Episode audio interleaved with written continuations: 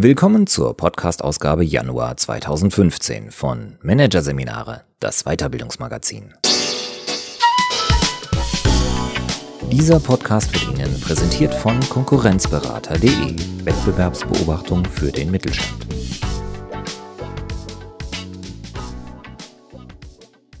Weitere Podcasts aus der aktuellen Ausgabe behandeln die Themen Führungskräfte über sich. Wir sind gefangen im System und TED-Konferenzen. Best Practice von der Bühne. Doch zunächst Führungskräfteauswahl. Kultur als Kriterium von Silvia Jumperz. Reicht es, dass eine Führungskraft ausgezeichnete Fachkenntnisse und Skills hat? Viele meinen, nein, das reicht nicht. So geeignet eine Führungskraft für Job und Rolle ist, sie muss auch zur Kultur einer Organisation passen. Die Messung des Cultural Fit liegt derzeit im Trend. Allerdings gibt es da ein Umsetzungsproblem. Viele wissen gar nicht so genau, wie das eigentlich geht. Kulturelle Passung ermitteln. Hier ein Kurzüberblick des Artikels. Fachkräftemangel als Treiber. Warum Unternehmen zunehmend Wert auf kulturelle Passung legen. Nur nicht der Nase nach. Wieso die Intuition des Personalentscheiders meist ein schlechter Grad für Passung ist. Messen ohne Maßeinheit wie die Suche nach dem Cultural Fit an unklaren Kulturbildern scheitert. Werte von begrenztem Wert. Warum sich aus Werteübereinstimmung nicht automatisch Passung ergibt. Wie würden Sie entscheiden? Welche Rolle Verhaltensstichproben bei der Feststellung des Cultural Fit spielen? Und Verfahren auf den Kopf gestellt. Wie passungsorientierte Personalauswahl aus systemischer Sicht aussieht. Ein Unternehmen, das auf maximale Mitbestimmung setzt und eine Führungskraft, die langwierige Abstimmungsprozesse verachtet? Eine Firma, in der Kooperation großgeschrieben wird und ein Jungmanager, der sich nach Wettbewerb sehnt? Solche Kombinationen führen in Betrieben häufig zu Unzufriedenheit und Unfrieden. Neudeutsch spricht man davon, dass der Cultural Fit nicht stimmt. Werte, Motive und Ziele eines Mitarbeiters passen nicht zu denen der Organisation. Im Fall von Führungskräften gilt solch ein Mismatch als doppelt schlimm. Denn Führungskräfte wirken als Vorbilder. Sie prägen die Kultur eines Unternehmens entscheidend mit. Deshalb glauben immer mehr Unternehmen, es reicht nicht im Einstellungsverfahren darauf zu achten, dass eine Person grundsätzlich zur Übernahme eines Führungsjobs geeignet ist. Sie muss es in genau diesem Umfeld, in dieser Organisation sein. Als einen Treiber für das Thema identifiziert Stefan Scheller, HR-Manager des Nürnberger Unternehmens Datev EG, den Trend zum Employer Branding. Wer sich nach außen hin über starke Werte definieren will, der braucht Führungskräfte, die diese Werte glaubhaft vertreten. Ein zweiter Treiber ist, so paradox es klingt, der Fachkräftemangel. Auf einem enger werdenden Bewerbermarkt wird es immer schwieriger, gutes Personal zu finden, Daher liegt es im Interesse der Firmen, nicht immer wieder neu auf die Suche gehen zu müssen, sondern von vornherein Mitarbeiter einzustellen, die sich lange binden lassen, so Scheller. Und binden lassen sich Mitarbeiter am ehesten, wenn sie persönliche Grundlagen mitbringen, die sich mit den Werten, Zielen und Motiven der Organisation in Einklang bringen lassen, so die These. In einer internationalen Studie der Talentmanagementberatung Cubics aus dem Jahr 2013 betonten denn auch 82 Prozent von 500 Firmenvertretern, dass es sehr wichtig sei, im Einstellungsprozess auf die kulturelle Passung der Führungskräfte zu achten. Doch die Realität ist eine andere. Tatsächlich fühlen sich viele Führungskräfte nach ihrer Einstellung wie im falschen Film. 2014 hat das Beratungsunternehmen Intersearch Executives Consultants 150 Vorstände, Geschäftsführer und Bereichsleiter über ihre Erfahrungen mit einem Firmenwechsel befragt. Von 116 Wechselerfahrenen gaben 40 Prozent an, dass sie zu ihrer Enttäuschung schon einmal hatten feststellen müssen, die Kultur beim neuen Arbeitgeber war ganz anders als erwartet. Ein Drittel bekannte, ich habe von meiner Persönlichkeit her nicht ins Unternehmen gepasst. Das ist im Auswahlverfahren leider nicht aufgefallen. Wer einen weiteren Blick in die Cubics-Studie wirft, den wundert es nicht, denn demnach bemüht sich nur ein Drittel der Firmen tatsächlich darum, den Cultural Fit zu messen, trotz des vielen Zuspruchs, den das Thema findet. Die Umsetzungslücke passt ins Gesamtbild, findet Uwe P. Cunning. Viele Firmen gehen generell dilettantisch an die Führungskräfteauswahl heran, kritisiert der Professor für Wirtschaftspsychologie an der Universität Osnabrück. Kompetenzen und Skills würden ab einer bestimmten Hierarchieebene viel zu selten systematisch überprüft. Stattdessen verlassen sich laut Cunning viele Entscheider auf Faktoren, die wenig Aussagekraft haben. Etwa die langjährige Berufserfahrung eines Kandidaten, seine Herkunft aus einem renommierten Unternehmen und vor allem ihre eigene Menschenkenntnis. Ob einer zu uns passt, das spüre ich einfach, ist eine Beteuerung, die der Eignungsdiagnostiker oft von Personalverantwortlichen hört. Doch die vermeintliche Intuition ist meist nichts anderes als Sympathie oder Antipathie, sagt Cunning. Diese Gefühle sind zwar nicht unwichtig, wenn es um die Entscheidung geht, mit einem Menschen zusammenzuarbeiten, aber ein Sensor für kulturelle Passung sind sie nicht. Sympathie- und Antipathieeffekte können den Blick auf die Passung sogar verzerren, warnt Cunning. Denn in der Regel findet man denjenigen sympathisch, der einem ähnlich ist. Passung muss jedoch nicht zwangsläufig bedeuten, dass ein Neuzugang immer nahtlos in der Ist-Kultur aufgeht. Womöglich braucht man jemanden, der die bestehende Kultur ergänzt oder sie sogar verändert. Also einen, der anders tickt als man selbst. Umgekehrt gilt, wer als Personalentscheider passend zur bestehenden Kultur auswählen will, der kann auch deswegen daneben liegen, weil er selbst vielleicht gar keinen so tollen Cultural Fit hat, wie er meint, so Stefan Scheller. Und noch etwas spricht dagegen, sich in der Passungsfrage auf die Intuition zu verlassen. Um gute intuitive Entscheidungen zu treffen, braucht man viel Erfahrungswissen, erklärt Heinrich Wottawa, Professor für Psychologie an der Ruhr-Universität Bochum und Geschäftsführer der Bochumer Eligo GmbH. Doch bei den wenigen Personalentscheidungen, die eine Führungskraft pro Jahr treffe, blieben Lerneffekte der Art, wenn ich Eindruck XY von jemandem hatte, dann ist er hinterher bei uns klargekommen, auf der Ebene von reinen Zufallsbefunden. Eine weitere Schwierigkeit besteht darin, dass Unternehmen zwar das hohe Lied der kulturellen Passung singen, doch ein klares Bild davon, wozu derjenige, der gesucht wird, eigentlich passen soll, fehlt. Uwe P. Cunning fürchtet, dass sich viele Firmen mit einer unzureichenden Maßeinheit begnügen, ihrem schwammigen kulturellen Leitbild. Viele Kulturdefinitionen von Unternehmen sind reines Marketing. Da wimmelt es nur so von Wohlfühlbegriffen wie innovativ, nachhaltig und ganzheitlich, kritisiert Cunning. Die dadurch verursachten Schwierigkeiten beginnen aus Sicht der Frankfurter Personalberaterin Ina Färber schon dort, wo idealerweise eine Selbstselektion der Kandidaten stattfinden sollte, beim Personalmarketing. Hier verschenken viele Unternehmen die Chance, Jobinteressierten eine erste Richtschnur zu verschaffen, weil sie keine ehrliche Geschichte über sich selbst erzählen, so Färber. Allerdings ist Ehrlichkeit in Bezug auf die im Unternehmen gelebten Werte nur die halbe Miete.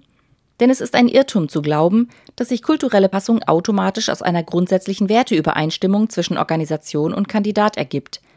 Selbst wenn man absolut sicher dahinter kommen könnte, welche Werte jemand hat, was nicht der Fall ist, würde das allein nicht groß weiterhelfen. Denn Werte determinieren Verhalten nicht allein. Es hängt auch von den normativen Rahmenbedingungen und vom Wollen und Können ab, wie sich ein Mensch verhält, erklärt Heinrich Wottawa. Deshalb können sich Personalentscheider nur über eine Vielzahl einzelner Mosaiksteine vorantasten, wenn es um die Beurteilung kultureller Passung geht. Wertechecks und Persönlichkeitstests können genauso dazugehören wie Motivanalysen. Vor allem aber muss das ins Visier, was unterm Strich aus diesem Konglomerat hervorgeht. Das Verhalten. Ist es der Kultur angemessen? Sinnvoll ist das allerdings nur, wenn man vorher geklärt hat, welches Verhalten im Unternehmen überhaupt erwünscht ist, betont Heinrich Wottawa. Deshalb müssen Personalverantwortliche vor das Personalmarketing und die Personalauswahl eine gründliche Kulturanalyse setzen. Sie müssen in die Bereiche, in die Abteilungen gehen und mit den Menschen sprechen, müssen nachfragen, mit welchen Herausforderungen ist ein Chef hier konfrontiert und wie sollte er sich darin idealerweise verhalten? Die Auffassungen darüber, was kulturgerechtes Verhalten ist, gehen in ein und derselben Firma teils erheblich auseinander, weiß Wottawa. Was zum Beispiel soll ein Chef tun, wenn Familienfreundlichkeit und Leistungsorientierung als Unternehmenswerte hochgehalten werden und eine wichtige Mitarbeiterin nur noch Teilzeit arbeiten will? Die meisten Wertekodizes schweigen sich über derartige Fälle aus. Doch kulturelle Passung entscheidet sich gerade in solchen von Wertkonflikten geprägten Situationen, betont Wottawa. Deswegen muss für solche Fälle, notfalls per Debatte, eine klare Linie gefunden werden. Dies muss nicht immer das Verhalten sein, das derzeit in der betreffenden Kultur gelebt wird. Will ein Unternehmen sich weiterentwickeln, kann und muss es entsprechende Anforderungen auch ins Soll definieren. Die eingehende Beschäftigung mit der bestehenden und der erwünschten Kultur ist nicht nur notwendige Voraussetzung für die Erstellung eines professionellen Anforderungsprofils. Sie liefert eine der praktikabelsten Messgrundlagen für den Cultural Fit gleich mit. Echte, dem Führungsalltag entlehnte Beispielsituationen. Eine Mitarbeiterin legt Ihnen eine Präsentation für einen Kunden vor, die erheblich von Ihren eigenen Qualitätsvorstellungen abweicht. Was tun Sie? Das ist eine typische Situation, mit der ein Bewerber im Einstellungsverfahren konfrontiert werden kann, um zu schauen, tendiert er zu einer Lösung im Sinne der Unternehmenskultur? Die Situationen lassen sich als hypothetische Fragen ins strukturierte Interview einbauen. Man kann sie zur Grundlage von Übungen machen und man kann sie dem Bewerber in Form eines Situational Judgment Tests mit vorgegebenen Reaktionsmöglichkeiten vorlegen. An dem Verfahren gibt es allerdings auch Kritik. Erstens ist nicht gesagt, dass sich ein Kandidat auch so verhält wie in der konstruierten Testsituation. Und zweitens kann ein pfiffiger Kopf mitunter sozial erwünscht antworten. Immerhin weiß der Personalverantwortliche dann zwar, dass der Kandidat in der Lage ist, sich in das, was das Unternehmen will, einzudenken. Aber reicht das? Müsste man nicht auch jene herausfiltern, die sich im Einstellungsprozess verstellen, weil sie eine Stelle unbedingt haben wollen? Man kann einiges dafür tun, das Problem sozial erwünschten Antwortverhaltens zu reduzieren, sagt Uwe P. Cunning. Etwa indem man Verfahren geprüfter Qualität nutzt, indem man sich dem Bewerber auf vielen verschiedenen Informationsebenen annähert und das strukturierte Interview um Tests und Übungen erweitert. Und vor allem, indem man im Gespräch keine naiven Fragen aller sind Sie teamorientiert stellt, sondern den Kandidaten zum Reden über sich selbst bringt was war Ihr Anteil an dem Projekterfolg? Wie haben Sie sich gefühlt, als Sie den Auftrag bekommen haben? Doch es gibt keine Methode, mit der sich der Cultural Fit hundertprozentig sicher erfassen ließe. Und es geht nicht einseitig. Ein Recruiter sollte stets versuchen, seine aus vielen einzelnen Informationssplittern zusammengefügten Vermutungen im Dialog mit dem Kandidaten zu überprüfen, sie zu verifizieren oder zu falsifizieren – denn vielleicht hat der Bewerber beim Situational Judgment Test ja nur deshalb auf eine bestimmte Weise geurteilt, weil sein früherer Arbeitgeber das gutiert hätte. Oder er hat falsche Annahmen darüber, was im neuen Unternehmen gefragt sein wird. Hier zeigt sich einmal mehr, dass auch das Unternehmen eine Bringschuld in dem Prozess hat. Auch die Organisation muss sich öffnen. Den Cultural Fit ermitteln zu wollen, funktioniert nicht als Einbahnstraße. Es geht darum, gemeinsam festzustellen, ob es eine Basis für die Zusammenarbeit gibt. Das Verfahren sollte dem Bewerber ebenso viel Raum geben, das für sich herauszufinden wie umgekehrt, betont die Kölner Management- und Karriereberaterin Barbara Ahrens. Als Eignungsdiagnostikerin und systemische Beraterin hat Ahrens allerdings Zweifel, ob dies mit den bisherigen Verfahren allein optimal gelingt. Sie hat daher gemeinsam mit Kollegen als Ergänzung das sogenannte Passungscenter entwickelt. Das Besondere daran, hier werden Mitglieder des Teams, mit dem der Bewerber später zusammenarbeiten wird, in das Auswahlverfahren einbezogen. Sie arbeiten gemeinsam mit dem Kandidaten an Aufgaben aus der Arbeitsrealität. Und alle Beteiligten schildern hinterher in offener Runde ihre Eindrücke und haben Gelegenheit, diese Eindrücke zu korrigieren. Sogar die Intuition könnte in diesem speziellen Rahmen als zusätzliche Informationsgröße rehabilitiert werden, meint Ahrens. Schließlich macht sich hier nicht ein einzelner Entscheider zum Maßstab der Passung. Vielmehr formulieren die Kulturangehörigen selbst ihre Wahrnehmung und tauschen sich darüber mit dem Bewerber aus, der seinerseits dazu aufgefordert ist, seine Eindrücke zu formulieren. Die Vorgehensweise stellt das übliche Verfahren auf den Kopf. Der Kandidat wird hier zum Mitgestalter. Doch genau das sei er schließlich auch hinterher in der Organisation – als Teil des Systems verändert er das System, sagt Ahrens. Liegt hier die Zukunft einer kulturorientierten Eignungsdiagnostik? Es gibt zumindest starke Argumente, die dafür sprechen, das Team mehr am Prozess zu beteiligen.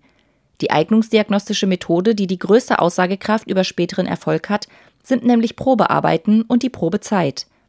Ahrens Verfahren ist so etwas wie eine abgespeckte Kopie davon. Doch noch seien die Unternehmen angesichts des Aufwands der Methodik sehr zurückhaltend, sagt die Beraterin. Eine professionelle Eignungsdiagnostik, die auf einem Anforderungsprofil fußt, das aus der Kultur heraus entwickelt wurde, ist allerdings immer aufwendig. Daher rät Ina Färber Unternehmen zu einer grundsätzlichen Überlegung. Ist es wirklich ökonomisch, den perfekten Cultural Fit ermitteln zu wollen? Es gibt durchaus Fälle, in denen sie diese Frage mit Nein beantworten würde, sagt Färber. Mittelständler, die schon Schwierigkeiten haben, auch nur einen einigermaßen geeigneten Kandidaten für einen Führungsposten aufzutun, sollten sich die Suche nach dem perfekten Cultural Fit besser sparen und stattdessen auf Personalentwicklung setzen, meint Färber. Personal- und Organisationsentwicklung darf ohnehin nicht vergessen werden, wenn es um Passung geht. Unternehmen und ihre Mitarbeiter müssen Richtlinien schaffen, Unternehmen und ihre Mitarbeiter müssen Richtlinien schaffen an gemeinsamen Zielen arbeiten und Wertekonflikte klären. Denn das Projekt Passung ist mit dem Einstellungsverfahren nicht abgeschlossen. Es ist eine Daueraufgabe.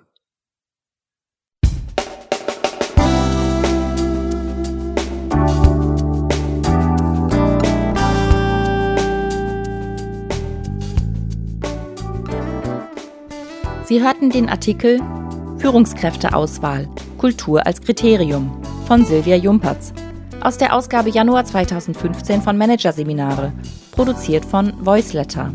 Weitere Podcasts aus der aktuellen Ausgabe behandeln die Themen Führungskräfte über sich. Wir sind gefangen im System. Und TED-Konferenzen Best Practice von der Bühne. Weitere interessante Inhalte finden Sie auf der Homepage unter managerseminare.de und im Newsblog unter managerseminare.de/blog.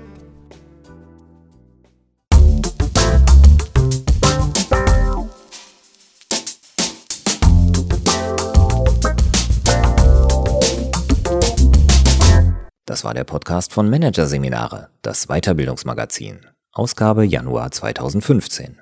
Dieser Podcast wird Ihnen präsentiert von www.konkurrenzberater.de. Wettbewerbsbeobachtung für den Mittelstand.